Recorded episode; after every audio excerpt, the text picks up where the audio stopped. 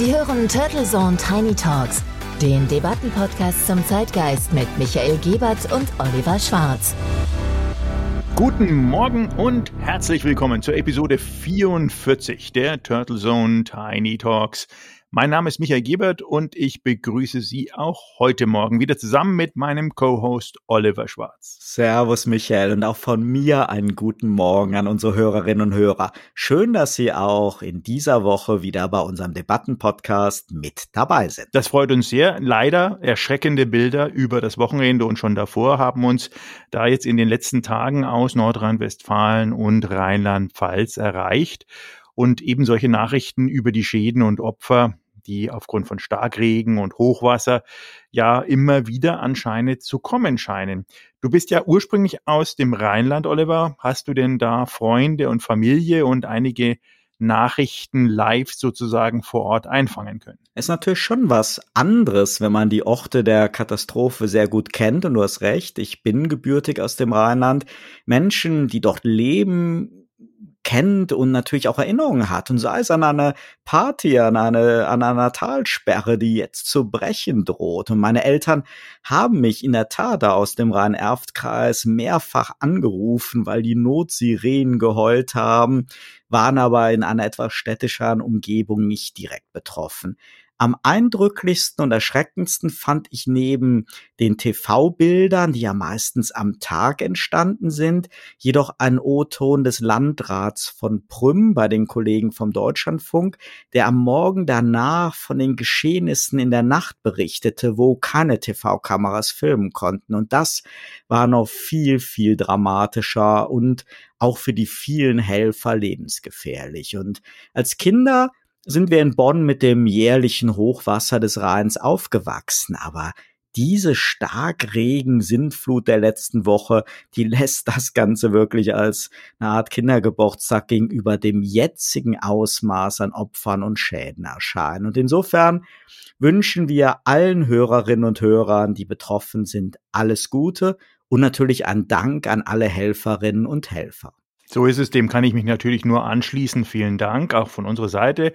Was hast du denn sonst noch erlebt in dieser letzten Woche?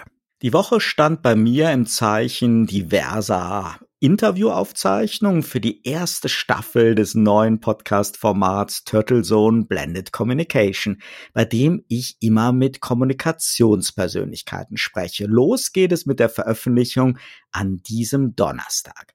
Außerdem durfte ich wieder im Auftrag der SPD eine spannende Live-Sendung moderieren. Es ging um digitale Infrastruktur und vor allem um künstliche Intelligenz als eines ja der wichtigsten Ausprägungen der Digitalisierung. Und neben Studiogästen und Experten hatte ich in einer Live-Schalte die Staatssekretärin für Wirtschaft und digitale Gesellschaft aus Thüringen, Valentina Kerst, dabei.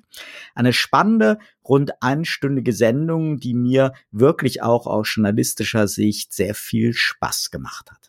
Ja, das klingt doch nach sehr, sehr spannenden Themen. Und ja, das Thema künstliche Intelligenz ist natürlich allumfassend auch in einer technologischen Faszination, die global nachwirkt. Aber auch den begleitenden ethischen Fragestellungen, denen wir ja auch dort in einer Episode schon ein bisschen auf den Kern gegangen sind, greift es immer wieder an und sollte auch im Mittelpunkt einer zumindest europäischen und deutschen Diskussion stehen. Insofern kann ich unseren Hörerinnen und Hörern, die diese spezielle Sendung verpasst haben, natürlich die Aufzeichnung bei YouTube und Facebook entsprechend empfehlen. Und ebenfalls natürlich allen unseren Kommunikations- und PR-Themen interessierten Hörern und Hörerinnen dann auch den von dir bereits erwähnten neuen Schwester-Podcast, den Turtle Zone Blended Communication. Michael, wie war denn deine Woche? Überschaubar entspannt, würde ich sagen. Wir hatten ein paar Themen auch zusammen mit der EU-Kommission. Da ging es auch um Digitalthemen und das für mich das Highlight war eigentlich Christie's. Man weiß ja, Christie's ist ja jetzt als 175 Jahre altes Auktionshaus nicht unbedingt bei den meisten für Innovation bekannt. Dort hat ja vor kurzem ein, die sogenannten NFTs, Non-Fungible Tokens, die riesige Summe von über 60 Millionen Euro. Und da gab es einen, ja, Hybrid-Event in New York, der gestreamt wurde für Guests and Family, nenne ich es mal. War durchaus interessant, wie die amerikanischen Künstler, gerade auch auf der Ebene noch nicht so bekannter Künstler, aber auf der anderen Seite auch die Sammler jetzt mittlerweile ihre digitalen und nicht digitalen Kunststücke in eine Art non-fungible Token Ökonomie umzuwandeln scheinen und sich mit dem Thema jetzt seit über einem Jahr auseinandersetzen. Und sogar der Chef von Christie's Nordamerika war vor Ort und hat ähm, dort äh, durchaus ähm, euphorisch auch von zukünftigen Themen, die Christie's einschlagen wird, in diesem sehr, sehr innovativen Bereich berichtet. Also die Zukunft bleibt dort spannender, als man sich es gedacht hat bei Christie's. Insofern eine durchaus äh, inspirierende Woche, muss ich sagen. Wow, sehr schön. Eine Anekdote muss ich aber auch noch loswerden. Ich war letzte Woche noch in der Eistonne. Äh, was hast du genau gemacht? Was heißt das? Gibst du jetzt so eine Art Pierre Mertesacker? Wirst du Fußballer oder warst du schon immer insgeheim? Nein, ich wollte einfach mal diese Kryotherapie ausprobieren, bei der man in einer Eisbox mit minus 100 Grad konfrontiert wird. Boah, das wäre nix für mich. Äh, ist es denn dann wirklich so wie diese beliebenden Turbocharger, von denen man zumindest aus der Werbung immer hört? Ja, ich habe gleich verschiedene Anwendungen ausprobiert und speziell fürs Gesicht gibt es auch so einen Eisstrahl mit sogar minus 150 Grad, den ich ziemlich beeindruckend fand. Das Gefühl war so, wie man es vom Skifahren an einem äußerst eisigen Tag kennt. Und für die Haut ist das im Anschluss in der Tat sehr belebend. Die Eisbox ist natürlich Überwindung, aber überraschenderweise relativ gut aushaltbar. Ja, und seit Jahren wirklich in den USA zumindest schon sehr, sehr beliebt als eine Art Express-Training, denn man verliert durch den Panikmodus, in den der Körper gerät, durchaus Kalorien. In jedem Fall, eins ist sicher, das Erlebnis ist eindeutig kalt. Du Wahnsinniger. Also für mich wäre das nix durchweg zu kalt. Ich äh, ziehe mir dann lieber gerne was an und gehe vielleicht ein bisschen radeln oder wirklich live Skifahren. Apropos sicher. Ich würde mal vorschlagen, dass wir heute über das Thema Rente in diesem Zusammenhang sprechen. Wow, das ist ja eine Überleitung. Vielleicht sollte ich mich dann doch wieder ganz schnell in der Eistonne verstecken, denn die Rente ist ja wirklich ein dramatisches Thema. Ja, wir hatten ja in der letzten Episode über das Thema Industriepolitik gesprochen und die Rahmenbedingungen, wie eine Digitalisierungsstrategie diese umgreifend auch umfassen könnte und über die Rolle von Staat und Verwaltung und die Frage, ob es wirklich einen massiven Paradigmenwechsel geben muss, statt immer nur alle vier Jahre mit entsprechenden Nachbesserungen und Fördertopfprogrammen zu justieren. Und die Rente ist eine weitere durchaus zentrale gesellschaftliche Herausforderung, deren Reform seit Jahrzehnten immer nur mit einer Art Kneifzange angegangen wurde und doch weitestgehend vermieden wurde, im Detail dort entsprechend wirklich grundlegende Veränderungen zu schaffen. Mini-Reformchen würde ich sie nennen, meist zu Lasten der Beitragszahler, lösten das strukturelle Problem der Rente nie richtig auf, das über die Jahre natürlich immer, immer größer und auch durchaus dramatischer wurde. Deine Eisbox ist da, denke ich, mit Sicherheit eine kalte Lösung, aber die Rente ist damit nicht sicherer geworden. Dabei haben wir doch schon als Jugendliche den Worten von Norbert Blüm gelauscht.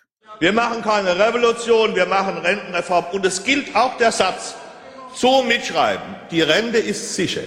Aber okay, nach diesem historischen Ausflug in die Ära von Helmut Kohl und Norbert Blüm und einem der prägnantesten O-Töne für politischen Zweckoptimismus, komme ich langsam auch so wieder auf Betriebstemperatur, um über das Thema, das Drama mit der Rente zu debattieren. Ja, ein Glück, dass du da jetzt auch wieder aufgetaut bist und aus deinem großen Eisfach raus bist. Dann lass es doch mal gleich loslegen und einsteigen. Denn eins ist klar, schon damals, als Norbert Blüm Arbeitsminister war, von 1982 bis 1998, soweit ich mich nicht täusche, war das Rentensystem bereits angeschlagen. Und klar, dass die Probleme nicht zuletzt aufgrund des entsprechend demografischen Wandels immer größer geworden sind.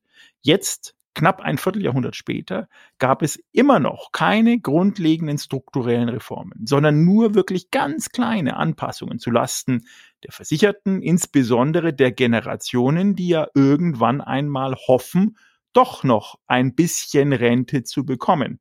Wie ist denn dein Blick auf das Thema und wo liegen denn deines Erachtens die Probleme, was zu tun sein müsste, beziehungsweise was nicht schon längst hätte getan werden müssen? Ich finde zuerst einmal, dass ein würdiges und sorgenfreies Leben im Alter eine der ganz, ganz wichtigen Werte in unserer Gesellschaft sein sollte und ganz oben auf der politischen Agenda. Und das bedeutet, dass ein Rentner, der zuvor sein Leben lang erwerbstätig war und in die Rentenversicherung eingezahlt hat, weitestgehend im Rahmen der bisherigen Lebensstandards und Umstände seinen Lebensabend verbringen können sollte und nicht auf Sozialleistungen angewiesen oder von Altersarmut bedroht sein sollte. Leider sind wir in diesem Land, das Politiker in Talkshows ja immer sehr gerne als reiches Land bezeichnen, wirklich weit davon entfernt. Die gesetzliche Rentenversicherung, die es seit Bismarck-Zeiten Ende des 19. Jahrhunderts gibt, hat wenige große Reformen gesehen, dafür aber diverse Justierungen, du hast es schon erwähnt, die uns immer weiter wegbringen von dem Ziel einer sicheren Rente für uns und künftige Generationen. Dass dies auch anders geht, zeigen Länder wie Österreich. Und ich rede jetzt noch gar nicht von den sehr niedrigen Renten für Menschen, die nicht ihr Leben lang Vollzeitarbeitnehmer waren. Es gibt sicher auch tragische Fälle von Selbstständigen, die wenig bis nie eingezahlt haben und zugleich wenig Vorsorge betreiben konnten. Aber wenn wir über Rente reden, dann haben wir für die meisten Arbeitnehmerinnen und Arbeitnehmer ja eine Pflicht zur Einzahlung und damit umgekehrt natürlich auch ein Leistungsversprechen und berechtigte Erwartungen, die aber immer mehr auf sandigen Boden gebaut sind. Die letzte große Reform 1957 hat das damalige Kapitaldeckungsverfahren, das nach dem Zweiten Weltkrieg ja nur noch leere Kassen hatte, umgeändert in ein Umlageverfahren und aktive Arbeitnehmer finanzieren damit nun die Zahlungen an bezugsberechtigte Rentner. Das führt in Folge so bis in die 70er Jahre zu deutlich steigenden Renten und einem zumindest vordergründig stabilen System eines sogenannten Generationenvertrags. Später wurde dann noch nachgebessert, ja, dass Renten so an Faktoren wie zum Beispiel Lohnsteigerungen gekoppelt sind. Was man immer vermieden hat, selbst als klar wurde, dass dieses Umlageverfahren in Zukunft zum Beispiel durch den demografischen Wandel, aber auch durch zusätzliche Beziehergruppen nicht mehr funktioniert, war eine grundlegende Reform, die wie in anderen Ländern alle Erwerbstätigen, auch Selbstständige, Freiberufler und Beamte mit einbezieht. Und man hat die steuerfinanzierten Subventionen auch nicht verursachergerecht solide finanziert, sondern meistens nur dann reagiert, wenn die Löcher immer größer geworden sind. Und man wollte um jeden Preis die Erhöhung der Abgaben vermeiden und hat stattdessen lieber das Renteneintrittsalter angepasst oder die Rentenansprüche nach einer sehr komplizierten Formel für die künftigen Bezieher immer weiter gesenkt. Jetzt können wir nur noch neidisch nach Österreich schauen, im Rahmen der Möglichkeiten selber vorsorgen oder uns auf das Flaschensammeln im Alter einstellen. Ja, das ist leider sehr, sehr dramatisch. Und ich glaube, in der Gesellschaft gibt es doch im Rahmen des Generationengerechtigkeitsgefühls einen breiten Konsens darüber, dass neben sowas wie Schutz des Klimas und der Umwelt natürlich zentral das Thema Rente ein wichtiges ist. Denn die Alterspyramide zeigt, wir werden immer mehr im Alter werden. Das ist einfach nicht wegzudiskutieren. Und ich denke, niemand kann mehr mittlerweile leugnen, dass die gesetzliche Rente in Deutschland auf einem sehr, sehr gefährlichen Pfad ist. Und die Politik darf gerade jetzt im Wahlkampf, denke ich, dieses Thema nicht weiter ignorieren. Ob sie das tut, sei mal dahingestellt. Öffentliche Debatten zur Reform der gesetzlichen Rentenversicherung enden ja fast immer wieder mit dem Argument, man wolle den Rentnern und Rentnerinnen nicht schaden und die Renten müssten ja erhöht werden. Es ist allerdings schwer, dem zu begegnen, denn viele Ältere können ihrer Rente, die sie ja beziehen, gar nicht mehr leben. Und obwohl sie das Leben lang hart gearbeitet haben, zumal ja jetzt auch steuerliche Lasten auf diese Rente gekommen sind. Und das, glaube ich, äh, denken die jüngeren Generationen heute zumindest realistischer, dass dieses Aufbringen einer Rente quasi fast als unmögliches Szenario zu erfahren ist. Wissenschaftliche Studien dahingehend zeigen auch, dass dieses staatliche Versprechen einer sicheren Rente wie eines Herrn Norbert Blüm schon lange nicht mehr gehalten werden kann. Das Rentenniveau von knapp 48 Prozent des durchschnittlichen Lebenseinkommens ist für Geringverdienende mittlerweile nicht mehr ausreichend sodass immer mehr Altersarmut entsprechend erzeugt wird und die Grundsicherung des Staates einspringen muss. Zumal die meisten Geringverdiener auch kaum eine Absicherung über ein zweites oder drittes Standbein, genannt zweite oder dritte Säule, wie zum Beispiel die Betriebsrente oder private Vorsorge haben oder jemals aufgebaut haben. Zwar hat die Politik dieses Problem erkannt, frühzeitig, vor vielen Jahrzehnten, aber in erst vor einigen Jahren diesen Respektrente, die Menschen nach 35 Beitragsjahren eine Art Mindestrente zuspricht, leicht über den Grundsicherungsniveau garantiert. Und das war es auch schon. Das ist natürlich ein sehr, sehr trauriges Trostpflaster. Ja, und wenn wir jetzt nochmal auf diesen Ansatz eingehen, dass man halt wirklich eine große Reform macht. Und du hast es erwähnt, derzeit ist das kein großes Thema im Wahlkampf.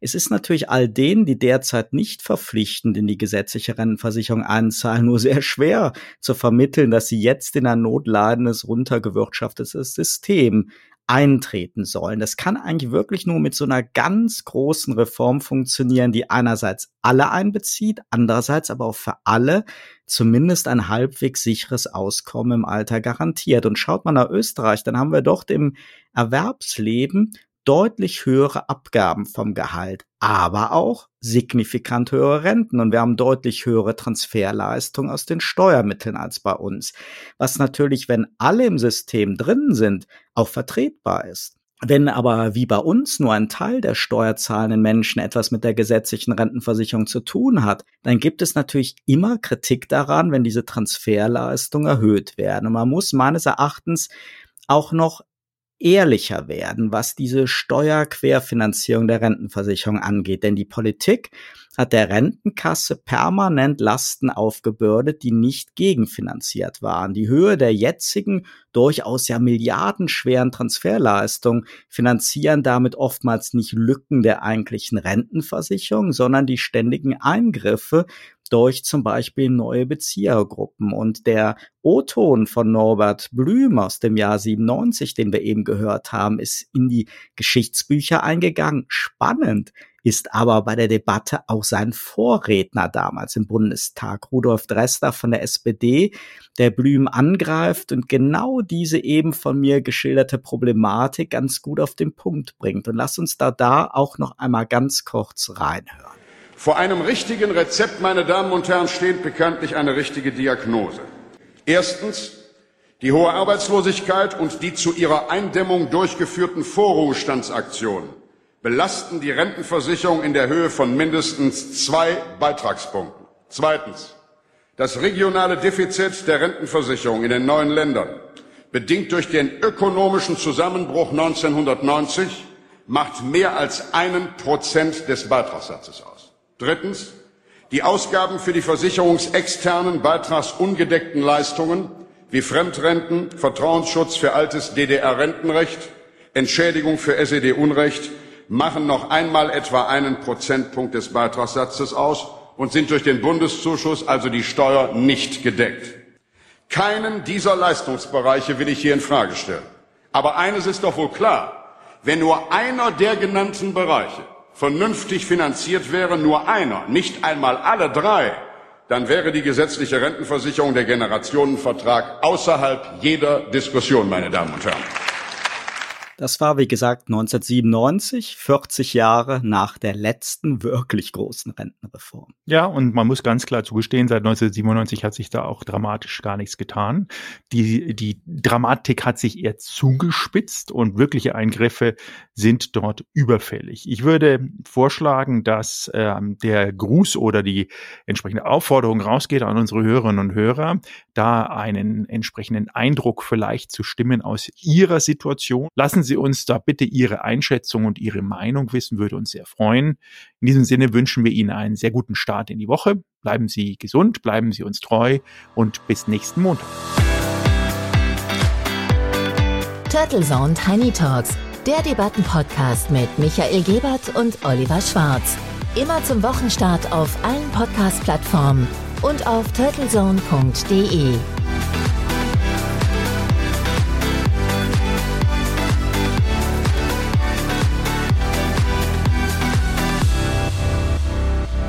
Rente ist sicher. Rentensicherheit.